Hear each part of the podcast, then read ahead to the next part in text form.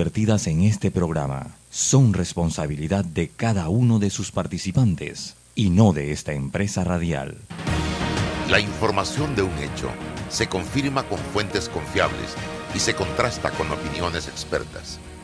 Investigar la verdad objetiva de un hecho necesita credibilidad y total libertad. Con entrevistas que impacten, un análisis que profundice y en medio de noticias, rumores y glosas, encontraremos la verdad. Presentamos a una voz contemple y un hombre que habla sin rodeos con Álvaro Alvarado por Omega Estéreo. Bienvenidos. Sin rodeo por la cadena nacional simultánea Omega Estéreo. Muy buenos días. En breve Álvaro Alvarado y César Ruilova para presentarles el programa. Mientras les recuerdo que usted nos puede escuchar en dos frecuencias a nivel nacional, 107.3, 107.5 de costa a costa y frontera a frontera. De igual manera, a través de nuestra página web www.omegastereo.com, canal 856 para los que tienen el sistema de cable pagado Tigo o descargando la app de Omega Stereo en Play Store, en App Store, totalmente gratis. Este programa se transmite en las diferentes redes sociales de Álvaro Alvarado Noticias, en Instagram, en Facebook, retransmitido también por el Facebook de Omega Stereo y en YouTube. Y antes de irme al cambio, mucha atención con tu nueva tarjeta de crédito Mastercard Superlight. Financia tus compras al 5.99% de interés anual. Además, membresía gratis, compras de saldo al 0.50% de interés anual. Solicítala ya al 800 75 55. Hora de un cambio. En breve, Álvaro Alvarado. Eres grande Panamá, abriendo rutas al progreso, caminando hacia el futuro, avanzando en el proceso. Eres grande Panamá, juntos vamos creciendo. Con la ampliación de la carretera Puente de las Américas a Raiján, más de 600.000 familias se verán beneficiadas con una mejor calidad de vida. Grande Panamá, juntos vamos creciendo. Un gobierno en acción. Agua pura de nuestra tierra, riqueza inmensa de vida y salud. Si gastas agua de más, se la quitas a los demás. Cierra bien la llave. Una gota por segundo se convierte en 30 litros de agua al día. Gobierno Nacional. idam.gov.pa. Somos agua. Trabajando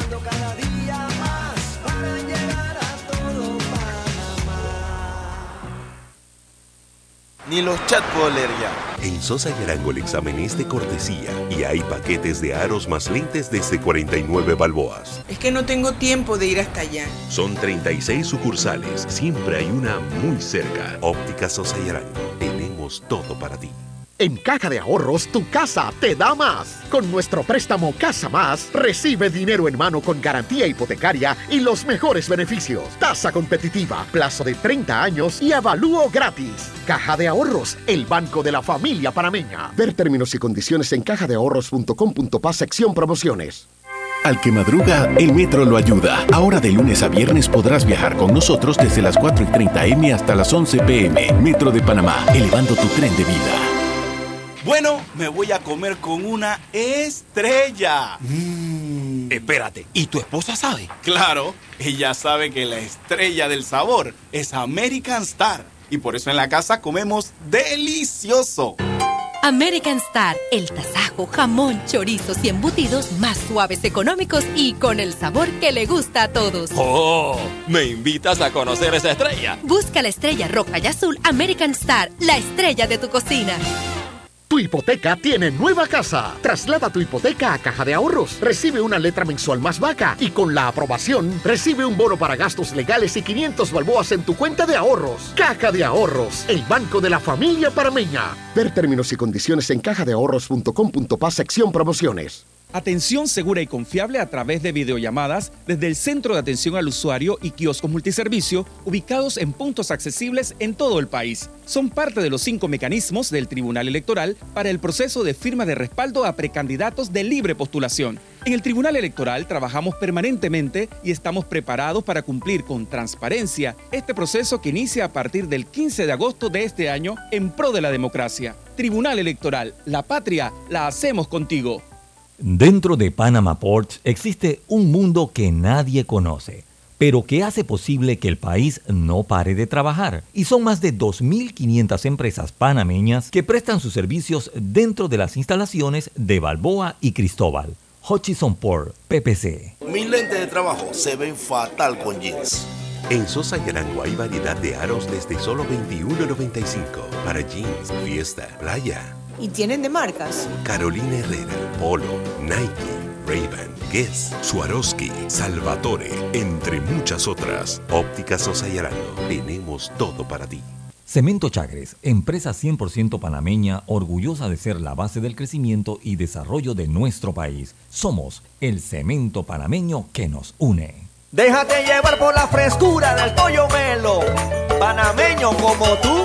Déjate llevar por la frescura del pollo melo. Variedad y calidad. Melo. Frescura de altos estándares. la calidad es una promesa para llevarte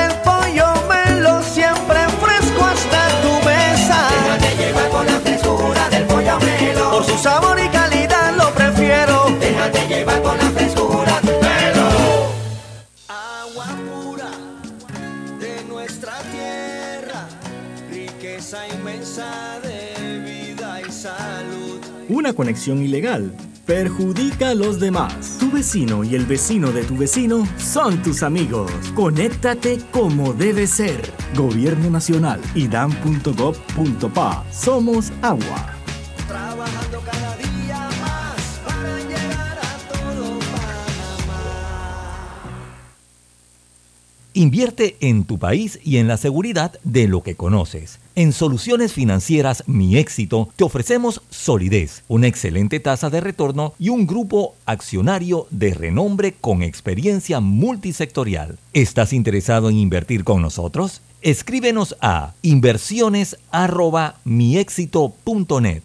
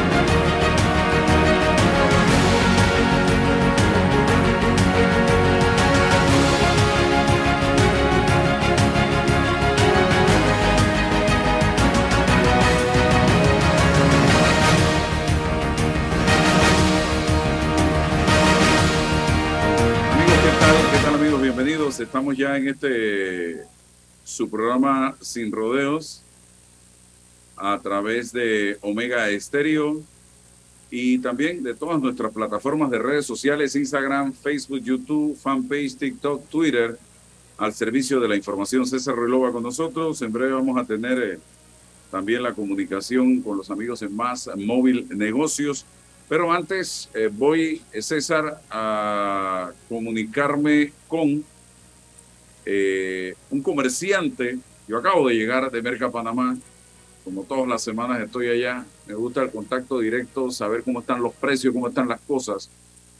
Eh, y yo quiero hablar hoy con uno de esos comerciantes de la cadena. Porque la cadena comienza en el productor de alimentos, en la tierra llega alguien y le compra a ese productor y ese alguien trae ese producto a la capital del país. Ese que lo trae a la capital muchas veces le vende a uno grande en Merca Panamá o a pequeños comerciantes en Merca Panamá. Esos a la vez, que son los terceros en la cadena, le venden a comerciantes que tienen locales comerciales carnicería, frutería, legumbrería, eh, en fin, tiendas, abarrotería. Y ese le vende al consumidor final. Imagínate lo que va en la cadena y en esa cadena todos van ganando. ¿Cuánto costó el producto inicialmente y cuánto termina costándole al consumidor? Es la gran interrogante. Y si realmente hoy se está cumpliendo con lo que el gobierno nacional estableció de eh, una regulación de precios a una lista de 72 productos. A mi parecer, eso no se está cumpliendo. A mi parecer, eso es una gran farsa que no va a resolver absolutamente nada. Hoy, por ejemplo, mira hasta dónde llega la confusión de la gente. Me escriben varias personas en la mañana diciéndome, hoy es viernes, bajó la gasolina, pero no ha bajado en las estaciones de gasolina. Señores, nosotros en este momento tenemos el combustible regulado en 3.25. Usted no tiene nada que ver con que si bajó un peso, que si bajó 15 centavos, si bajó 25 centavos. Usted tiene que seguir comprando la gasolina a 3.25. Y eso va a seguir siendo así. La diferencia, que es el subsidio entre lo que realmente cuesta y los 3.25, le está variando al, al Estado y el Estado hoy tendrá que pagar menos en subsidio a las estaciones de gasolina, pero nosotros lo seguimos comprando a 3.25. Usted no tiene nada que ver con si cuesta, porque hoy está costando 4 y algo, 4 y sencillo, pero usted no tiene nada que ver con si cuesta 4, si cuesta 3.75, si cuesta 3.50, si cuesta 3.30. Es el Estado, que somos todos, los que pagamos la diferencia a través de un cheque que gira el gobierno nacional y que se lo paga a las estaciones de gasolina. Pero nosotros, 3.25, usted lo que tiene que hacer es llegar a la estación, pedir la cantidad, vea cuánto es en galones o en litros y hace la operación matemática multiplicada por 3.25 y se acabó. Pero no es que me están echando menos o que me están echando más, no, señor, 3.25 y punto. Es que la gente no logra realmente entender las cosas porque no las estudia, no las lee. Intrúyanse en relación con este tema. También el tema de la canasta básica. Intrúyanse porque hay productos con una marca, con un peso, con una calidad, con una categoría, que son los que están en la canasta. Y hay productos que se van a vender en los super, otros se van a vender en las tiendas del Instituto de Mercadeo Agropecuario, que yo no sé dónde están esas tiendas, porque yo no, no he visto ninguna, ni he visto ninguna promoción de nada. Tengo a Álvaro Caballero en línea telefónica, don César, comerciante. Dígame usted, don Álvaro, lo complicado que está este tema de la regulación de precios para ustedes que son prácticamente los últimos en la cadena de comercialización, para lo, que son los que le venden al consumidor final. Bienvenido. Aló, buenos días Álvaro y buenos días para todos los que están escuchando el programa. Mira Álvaro, yo te voy a decir que nosotros tenemos un problema grande ahora mismo porque el consumidor, como tú dices, eh, no le explican, no le explican, mira, yo soy comerciante de hace muchos años y yo no entendía cómo era la canasta básica, el precio regular. Yo me dirigí hasta allá y tuve la información, yo tuve una reunión. Esto no es que me dijeron en la calle, no. Yo me senté en una oficina a pedir que me dijeran qué era lo que estaba pasando. Mira, eh, vamos a poner un ejemplo, la papa, la cebolla, la lechuga, el pepino, eh, lo, que más se vende en los puestos. Supuestamente está regulado, pero dice subsidiado. Yo no entendía subsidiado, yo quería saber.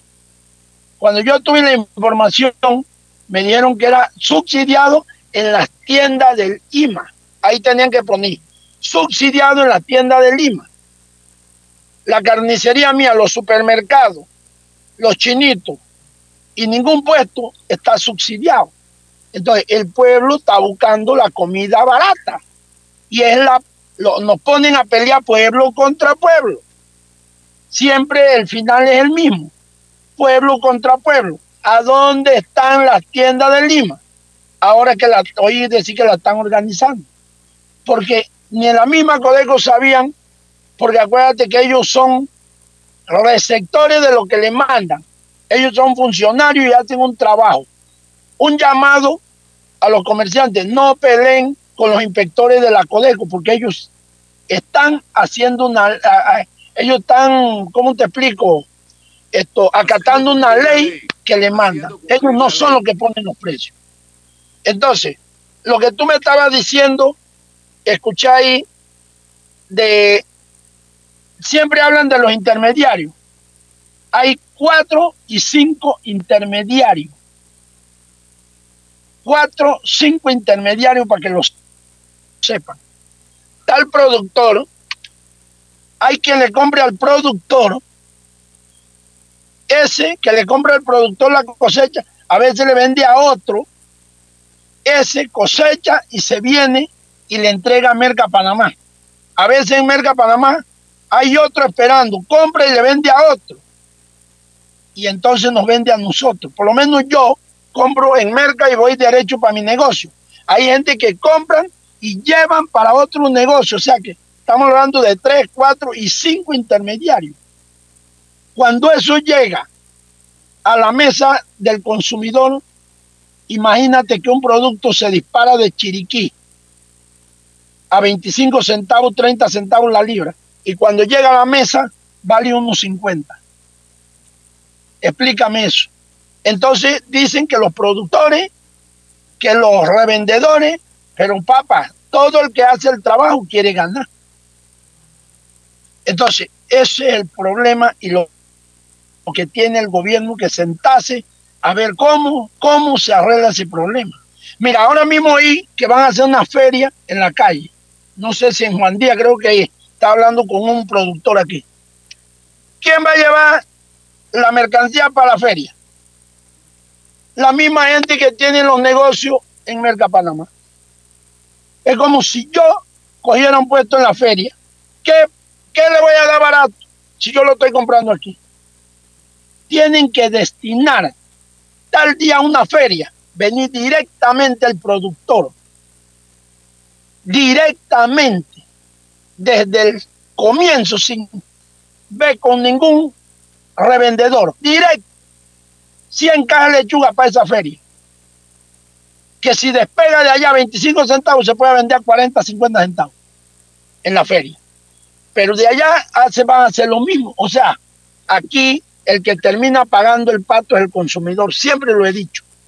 Porque no se organizan. ¿Qué va a hacer Álvaro Caballero para una feria? Si voy a comprar el mismo precio que voy a vender en la carnicería, yo mejor no voy para allá. Eh, señor Caballero, escúcheme. Y a ustedes los clientes le dicen hasta ladrones. Bueno, pero en estos días yo te mandé el video.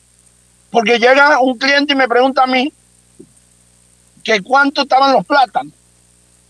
En esos días estaba la, la cerradera y los plátanos estaban casi a... Mira, yo pedí un plátano maduro un día, me lo querían vender a 60 centavos, 60 dólares el ciento, nada más había una caja.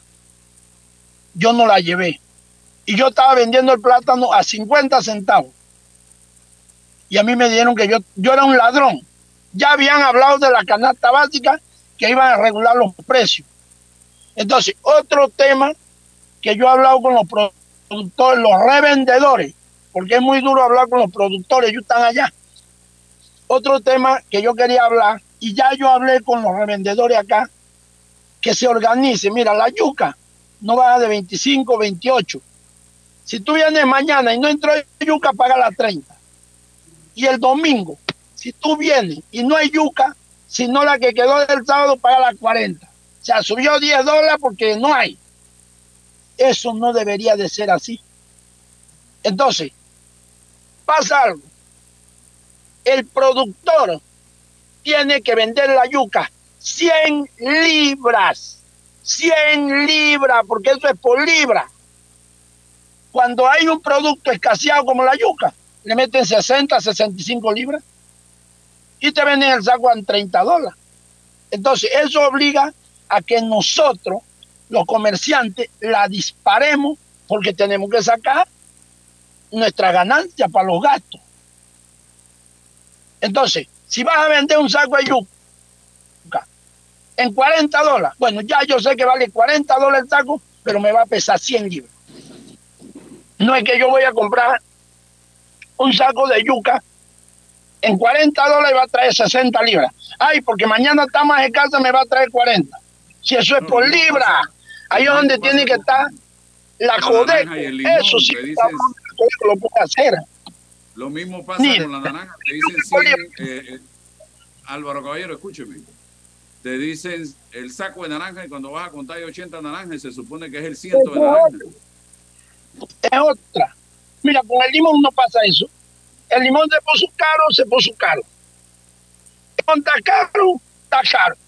Pero vienen los 100 limones. La naranja no. ¿A cómo la naranja? 15 dólares. En estos días tú vas 18.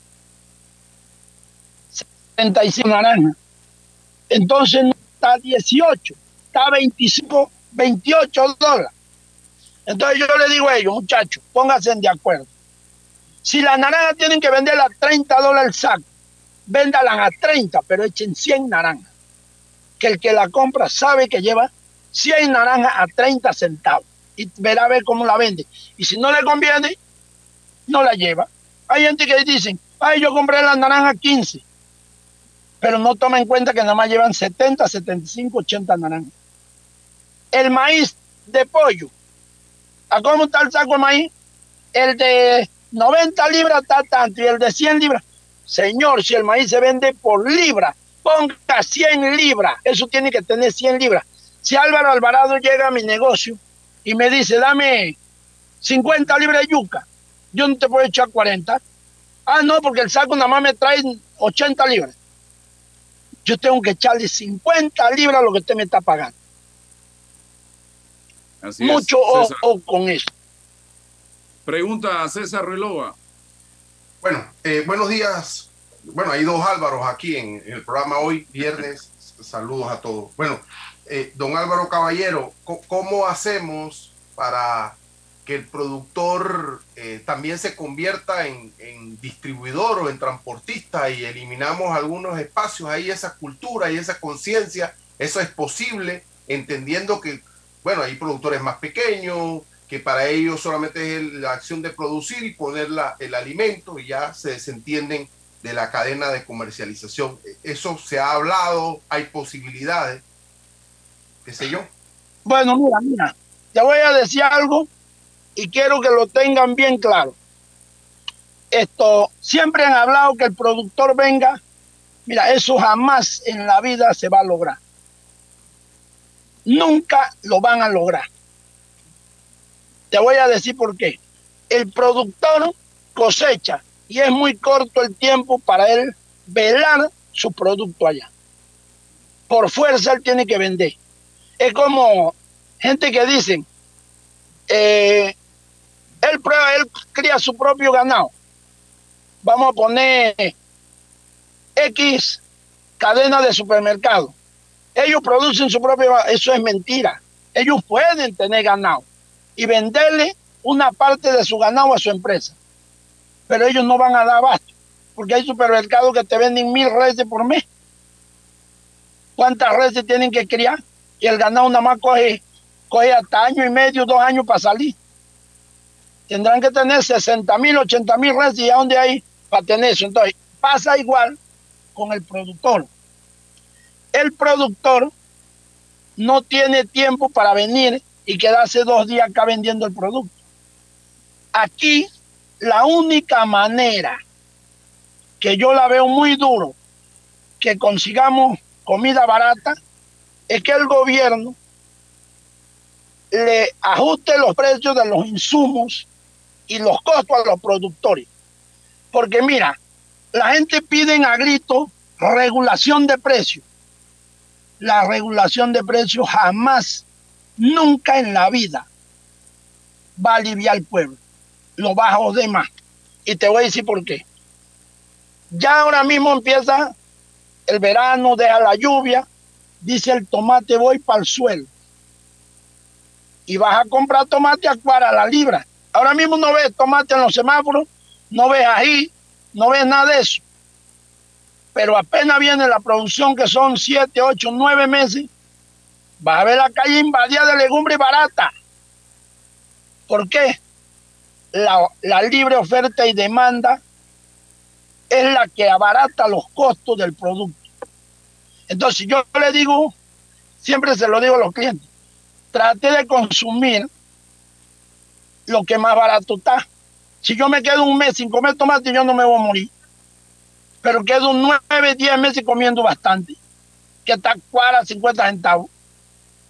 El que lo puede comprar, que lo compre. Pero si lo regula, mira, el tomate estuvo regulado a 1.23 y a veces el tomate estaba en Merca Panamá a 20 centavos la libra. Tú podías vender a 3 un dólar y seguían vendiéndolo a 1.23 porque estaba regulado. Imagínate que pongan todos los precios regulados. Entonces, tampoco pueden ponerlo barato. Ellos tienen que regularlo cuando está más caro. Porque si lo regulan cuando está más barato, el productor no va a producir. Porque él va a perder y va a tener que vender por debajo de los costos. ¿Qué pasa? Que al dejar de producir, tres gatos producen y bajo cuenta lo venden tres veces más caro. Y se encarecen los productos. Déjalo fluir. Ahora mismo el mango está caro porque viene de afuera, no hay mango. La gente se queda en tres meses sin comer mango y ¿qué les pasa?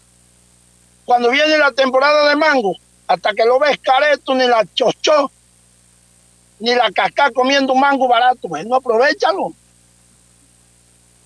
Si no hay, no hay. Ese es el consejo que yo le doy al, al consumidor.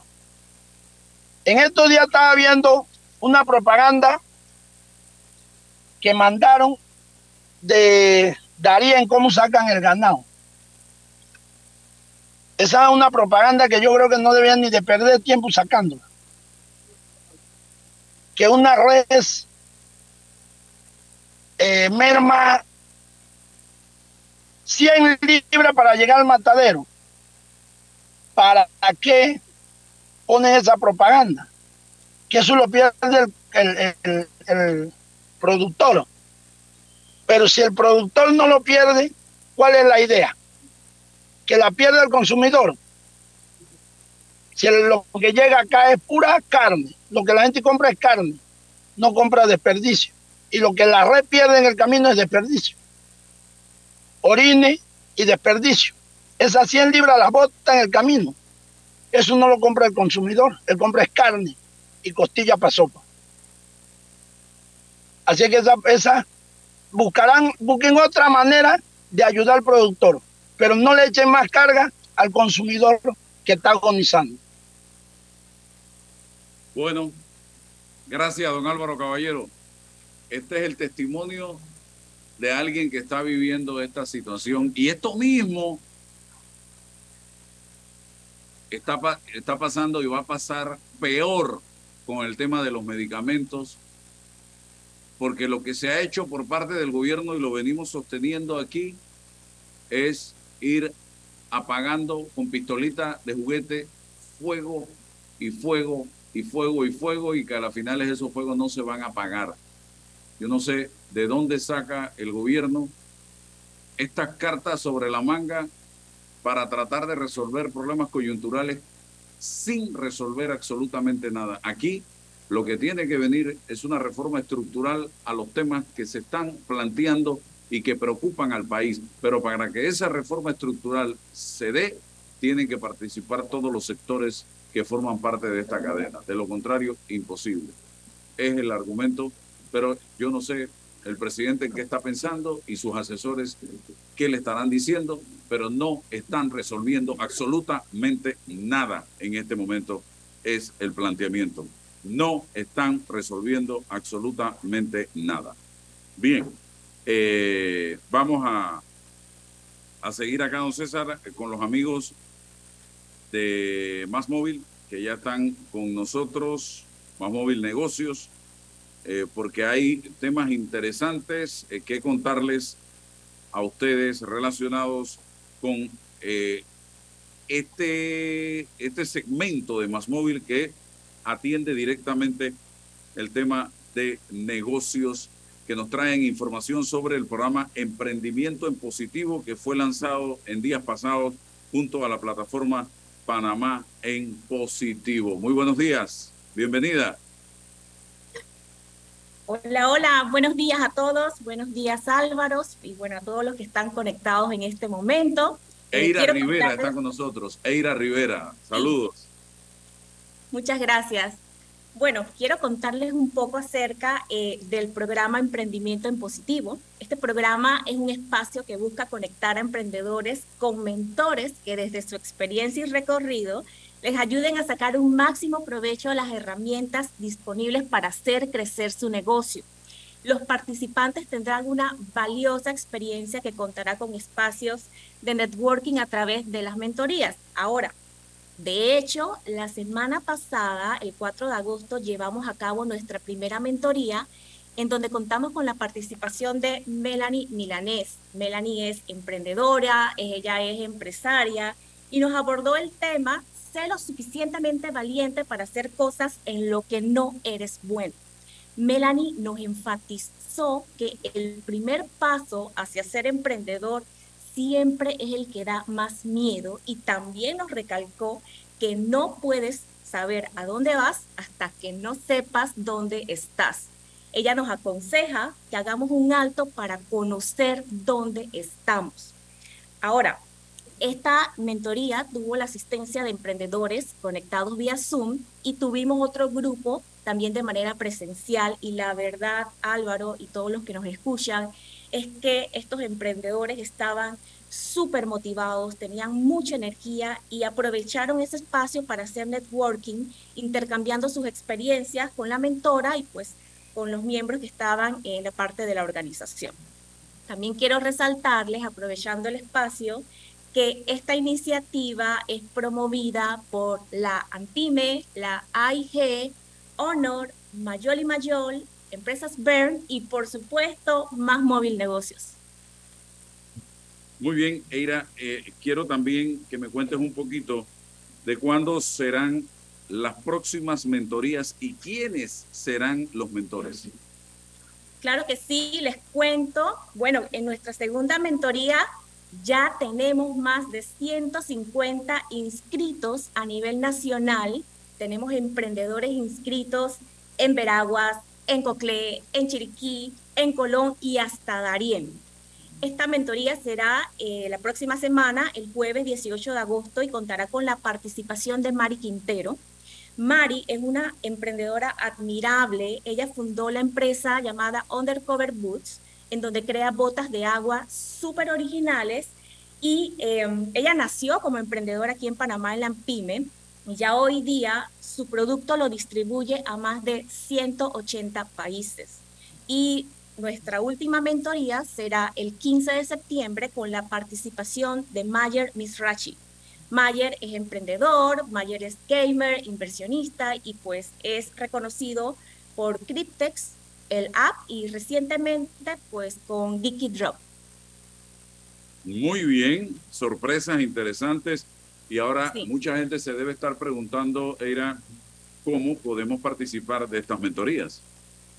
Claro que sí, miren, las mentorías están abiertas a todo público y de hecho quiero animarle a todo aquel que quiera tener esta experiencia a que se inscriban y participen, así sea de manera presencial o por Zoom.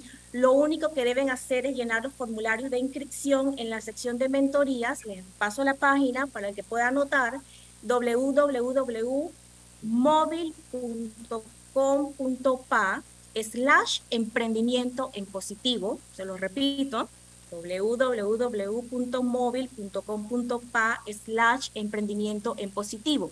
Y este, para cerrar, Álvaro, también quiero comentarles que en Más Móvil Negocios estamos buscando fomentar el desarrollo del ecosistema de emprendimiento aquí en Panamá, por lo que, como ves, estamos participando en diferentes actividades que buscan ese fin y en días pasados participamos del foro de emprendimiento y tecnología junto a Capital Financiero. También participamos eh, en la AMPIME en una capacitación para mujeres emprendedoras y el próximo mes estaremos avisándoles de eh, una capacitación que haremos también en AMPIME, en donde abordaremos temas de gran interés para los emprendedores. Ahora, en septiembre y en octubre vamos a estar con Fundación CREA, eh, formando parte del cierre del programa Community Champion, que fue creado por la Embajada de los Estados Unidos y busca fortalecer los emprendimientos en Panamá. Así que ya saben, sigan nuestras redes para que se enteren de todos los eventos que hacemos pensando en ustedes. Muchísimas gracias, Eira, de Más Móvil Negocios, por estar con nosotros en la mañana de hoy, aquí en este su programa Sin Rodeos, ilustrándonos un poco en relación con este gran proyecto que están llevando a cabo en estos momentos y que definitivamente lo que busca es incentivar, promover el emprendedurismo en positivo en nuestro país. Gracias, bendiciones. Claro que sí. Amén, hasta luego. Gracias. Bien, seguimos acá, don César. Ayer eh, la Corte Suprema de Justicia, en un fallo que generaba gran expectativa entre la población panameña, revirtió la decisión de tres magistrados del tribunal, de dos de los tres magistrados del tribunal electoral, eh, señalando en este fallo contundentemente que el, en el caso New Business, el señor Ricardo Martinelli no se le podía otorgar fuero penal electoral bajo el argumento del principio de especialidad, porque se alegaba que por el hecho de que el señor Martinelli se había acogido al principio de especialidad cuando fue extraditado a Panamá, luego de estar detenido en Estados Unidos, él no se le podía procesar por ningún otro caso y la Corte Suprema de Justicia echó por tierra esta posibilidad. Son situaciones que se le están presentando al señor Martinelli de manera continua en este momento eh, con el Tribunal Electoral, con el caso Odebrecht, el, caso de la Dirección General de Ingresos, en fin, ¿cuál es su opinión jurídica sobre esta decisión y qué repercusión puede tener la misma en un caso como New Business que eh, todavía está vigente y pendiente de una audiencia? Sí, bien. Eh, lo primero, como abogado necesariamente, de forma obligatoria, necesito leer el contenido de la argumentación de la Corte Suprema de Justicia para poder observar cuáles fueron los elementos, los criterios para la decisión. Eh, a veces nos quedamos solo con la resolución, con la decisión, que ya indica, por supuesto, la, conclusión a la, a la que llegó la Corte, pero también es de interés mucho para el análisis verificar cuál fue el los, cuáles fueron los elementos, y fueron varios, en el que se basó o se fundamentó el Pleno de la Corte Suprema para declarar la inconstitucionalidad de una resolución del Pleno del Tribunal Electoral. Eso, eso en principio es, es necesario para el análisis y nos comprometemos, por supuesto, a, poder acceder al fallo y, poder generar un, un, análisis de fondo. Lo segundo es, bueno, eh, queda claro que no existe tal fuero penal y el señor Martinelli tiene que enfrentarse entonces a el, al proceso o a los procesos penales de, de la de. En este caso, Odebrecht y caso New Bill. Ambos casos están pendientes de la llamada audiencia preliminar, es decir, la audiencia que marca el, la mitad del proceso. Allí se va a definir si, en dos posibilidades solamente, si la persona imputada, señalada, es llamada a juicio, es decir, que a partir del llamamiento a juicio se accede a una fase que se llama plenaria, es decir, la presentación de las pruebas, una audiencia para que las personas que son llamadas como testigos, peritos, documentos, informes, todos esos temas puedan ser eh, evaluados, puedan ser examinados en una audiencia posterior llamada plenaria, en el juicio propiamente tal que va a definir entonces la responsabilidad o no de la persona imputada o, procesada en este caso. Entonces, es, es, eso lo que se va a definir en una próxima audiencia llamada preliminar, que si es que se llama juicio, entonces hay que seguir para la audiencia de fondo y si se sobresea o se genera un sobrecimiento, esta persona queda excluida queda separada de el- de- del proceso y continuará el proceso con los llamados a juicio. Por eso que esta, esta audiencia, eh, la que ha convocado en principio la juez encargada del caso, eh, no se pudo celebrar por problemas de forma, el, tema de las llamadas eh, inmunidades y ese tipo de fuero que ya se examinó por vía de la jurisdicción del Tribunal Electoral y desembocó en una sentencia constitucional. Ahora ya no hay eso y ya tiene que retrotraerse. Entiendo que para este mes, no sé, septiembre creo yo, hay fijada ya una fecha eh, alterna para ir enfrentando eh, el caso. No hay más excusas procesales en cuanto al fuero penal electoral, en el caso de Ricardo Martinelli, a- a- para presentarse y convocarse a la llamada audiencia preliminar. Nos vamos a comprometer, por supuesto, a examinar el fallo de constitucionalidad o de inconstitucionalidad para mirar los argumentos que tengan que ver con el asunto de si hay principio de especialidad o no. Este debate del principio de especialidad tiene que darse en sede de la, de, de juez penal que lleva el caso. Ahí es donde se tendrá que determinar si, ah, si, si se determina que este- está eh, em, los efectos de este, de este principio de especialidad le afectan positiva o negativamente. Ese debate se tenía que hacer ahí, no en la sede del Tribunal Electoral. Y intu- e intuyo que uno de los elementos para declarar la inconstitucionalidad de lo que eh, generó el Tribunal Electoral era precisamente eso, la invasión de competencia, ¿no? De determinar que la efectividad o no de un principio de especialidad que se tenía que ver o se tiene que ver en la sede del proceso penal propiamente tal. Bien, César, tengo dos, dos consultas jurídicas. La primera, eh, el señor Martinelli no puede buscar debajo de la mesa, ni de la cama, ni de la alfombra algún fuero adicional para evadir la posibilidad de enfrentar estos dos procesos nuevamente cuando ya se le ha levantado en ambos casos. Sí, en el caso del fuero penal electoral no existe posibilidad ya alguna para esto. De hecho, ya el, eh, eh, eh, posterior a, a- a lo que estuvimos examinando del Tribunal Electoral del Pleno que, que revocó el fallo en primera instancia y entonces le otorgó el fuero, eh, esto ya está, estuvo resuelto por la inconstitucionalidad. Pero posterior a eso, ya una juez determinó el levantamiento del fuero y el Tribunal Electoral confirmó ese levantamiento. Así que por vía del fuero penal electoral no existe esa posibilidad.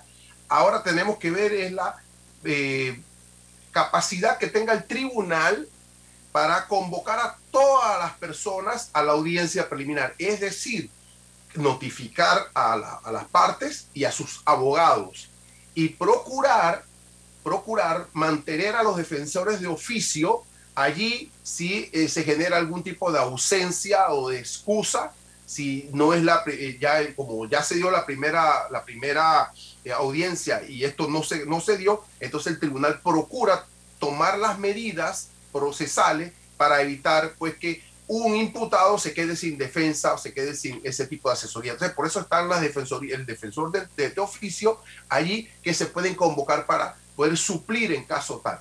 Ahora lo que corresponde, Álvaro, es la capacidad del tribunal para organizar la audiencia y poder ejecutarla.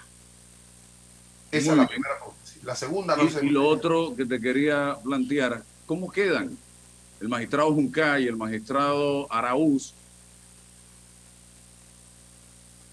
habiendo tomado una decisión de esta naturaleza hoy ante la faz del país y cómo quedan con una denuncia que se les presentó a ambos, creo que el licenciado José Alberto Álvarez, ante el Ministerio Público y no se ha tocado ese tema de la denuncia. ¿Esto pudiera impulsar ese tratamiento de esa denuncia?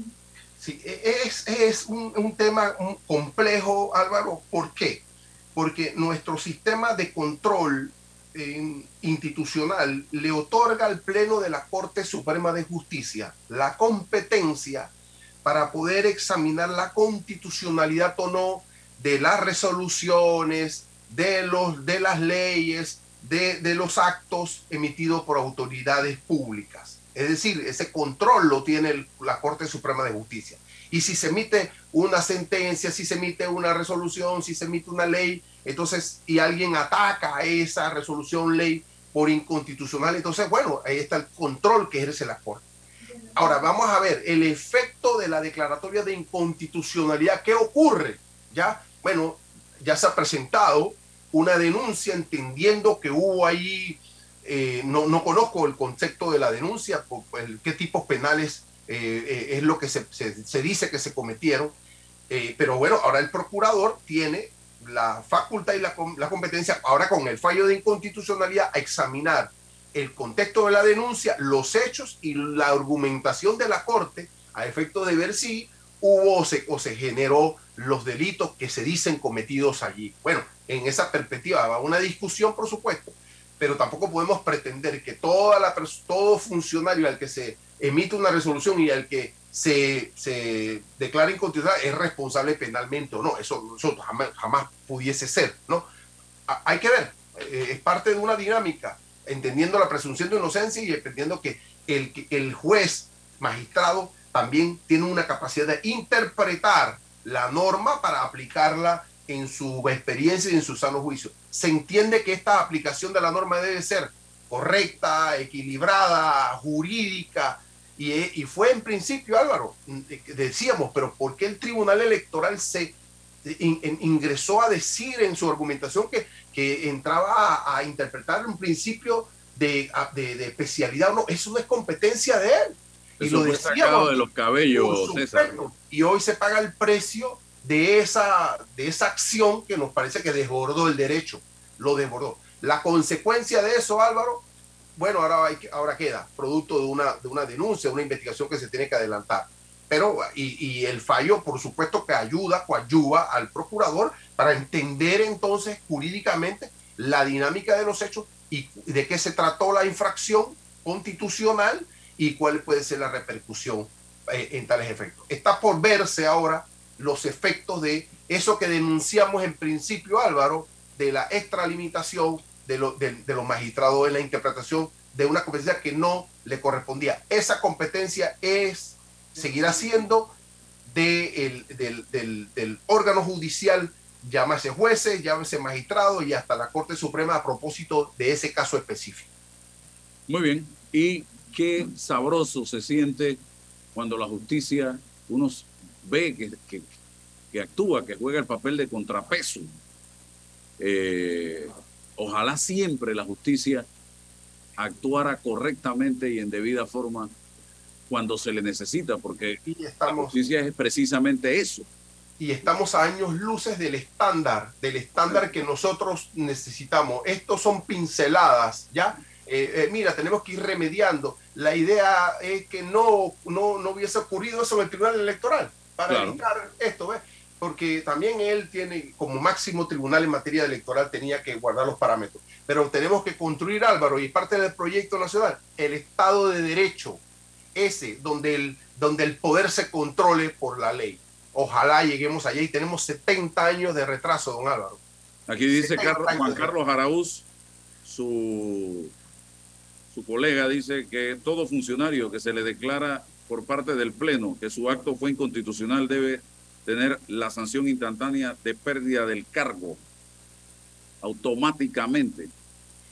Eso debiera, debiera ser eh, discutido para que se apruebe en una ley de la República. Hay que invitar al presidente del colegio para que pueda desarrollar la idea. Por supuesto, Vamos a hablarle. Realmente invitado.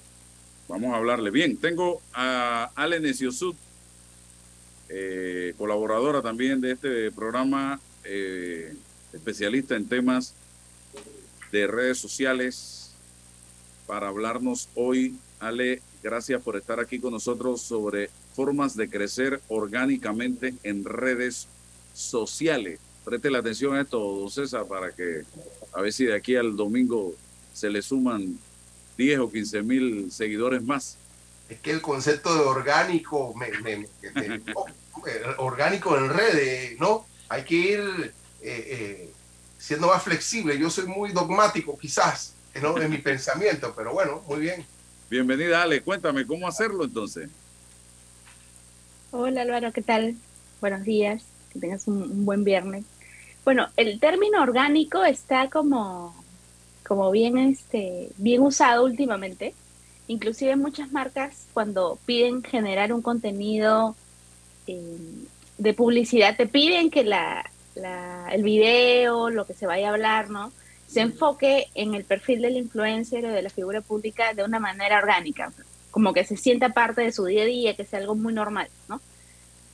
¿Y qué pasa? Lo que pasa es que mucha gente ahora últimamente está pagando publicidad, comprando seguidores, entonces esas son maneras de crecer y de alcanzar, por decirlo así, el éxito en redes sociales de una forma incorrecta. Entonces, eh, yo encontré cinco maneras en las que uno puede crecer de una forma orgánica en redes sociales. Lo primero es, siempre hay buenos horarios para publicar. Muchas personas publican tres, cuatro, cinco veces al día, pero hay horarios que son específicos donde muchísima gente se conecta a tus redes sociales por algún programa, por algún anuncio especial o porque saben que tú vas a publicar esa, a esa hora. Entonces, una de las, las herramientas que, yo uso para ver esos horarios es de Social Top, que es de, de, Panamá justo también, que te ayuda a encontrar cuáles son los horarios de preferencia de los usuarios, ¿no? Que te dice, oye, a las 12 del día tienes un montón de conectados, a las 9 de la noche tienes un montón de gente conectada, tu pico es a la 1 de la tarde, entonces, con esta información uno puede armar una, una estrategia semana a semana, ir viendo cuál es el mejor horario y postear en esos horarios punto que tienen una mejor llegada, ¿no?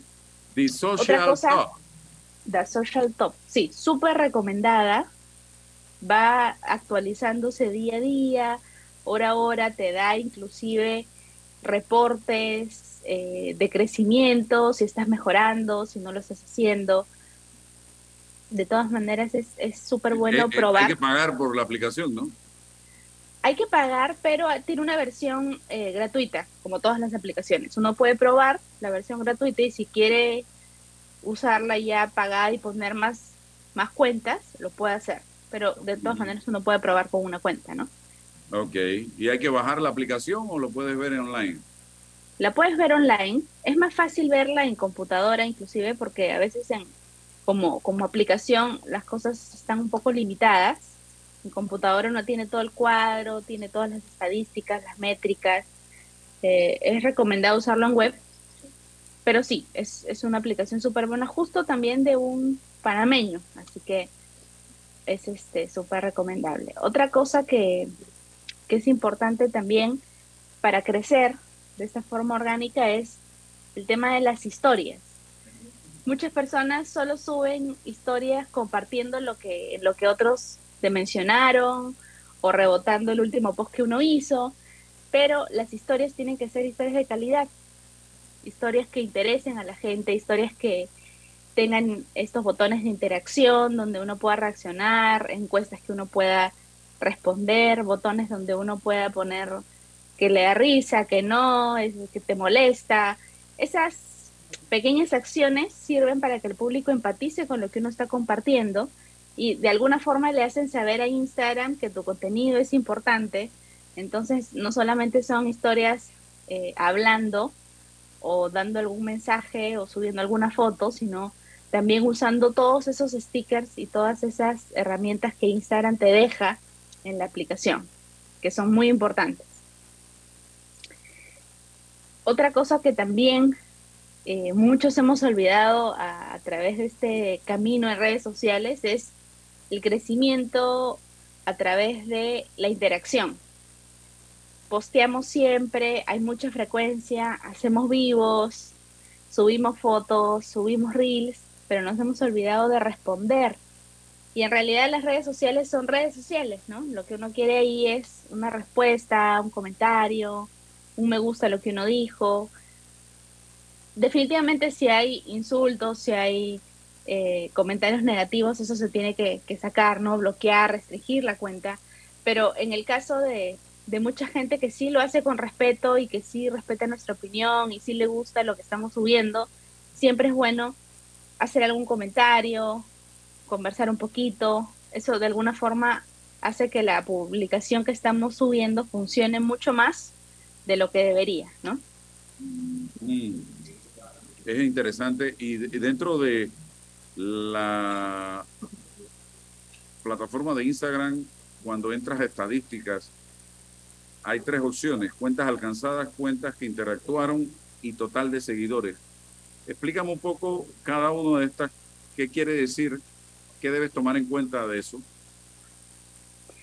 En las estadísticas de Instagram tienes toda esta información. El total de seguidores se va actualizando semana a semana. Siempre es bueno no verlo día a día, sino semana a semana. Es toda la gente que te comienza a seguir, restándole la gente que te dejó de seguir. Entonces ahí tienes ese número de, de seguidores de personas que están constantemente llegando a tu cuenta como nuevos usuarios y eso Instagram te lo va avisando cada cierto tiempo y te hace un pequeño cuadrito para que tú veas si estás en rojo o en verde con respecto a la semana anterior, con respecto al mes anterior, ¿no? Como para que uno tenga idea. Con respecto a cuentas alcanzadas, son las cuentas que se detienen a ver eh, el contenido que nosotros subimos, ¿no? Las personas que revisan nuestros vivos, que revisan nuestras publicaciones. Es un número súper valioso porque es el total de personas que nos está viendo. A veces una publicación tiene 100 me gustas, pero esa publicación llegó a 200 mil personas. Entonces, los me gustas no son tan importantes como saber cuánta gente realmente fue alcanzada a través de esa publicación. Y más importante aún son eh, las impresiones, que es la gente en total que vio esa publicación, porque el alcance es, las personas eh, pueden haber visto 10 veces la publicación, eso se suma, ¿no? Pero eh, la impresión es la gente que realmente llegó en total, o sea, cuántas veces se vio esa publicación. Y es importante tener esa información porque a veces uno se frustra. Tiene una publicación con pocos comentarios, tiene un, este, un post con pocos likes y dices, esto no funcionó pero cuando miras las métricas, el alcance, las impresiones, te das cuenta que muchísima gente sí lo vio, que lo compartió, que lo guardó, que lo envió. Entonces ahí vas dándote cuenta qué es lo que le gusta a las personas que te siguen, ¿no? Y bueno, la interacción son todos los todas las reacciones que las personas puedan tener a tu contenido, los comentarios, los guardados, los compartidos, eh, cuando lo compartes en tus historias también, ¿no? Entonces todas esas reacciones, si le dio me gusta, si comentó, la suma de todo eso sería la interacción que hubo en las publicaciones. Siempre es bueno darse una vueltita por ahí para ver si todo está bien, si estamos en rojo, si podemos mejorar algo, ¿no? Muy bien, interesante. Entonces, eh, concluimos por esta semana la participación de Ale Neciosud con nosotros aquí en este su programa Sin Rodeos a través de Omega Estéreo, cómo crecer orgánicamente. Bien, César, gracias por la atención dispensada. Eh, primero Dios, mañana, el lunes estaremos nuevamente con ustedes. Saludos. La información de un hecho se confirma con fuentes confiables y se contrasta con opiniones expertas. Investigar la verdad objetiva de un hecho necesita credibilidad y total libertad. Con entrevistas que impacten, un análisis que profundice y en medio de noticias, rumores y glosas, encontraremos la verdad. Presentamos a una voz contemple y un hombre que habla sin rodeos con Álvaro Alvarado por Omega Estéreo. Gracias por su sintonía.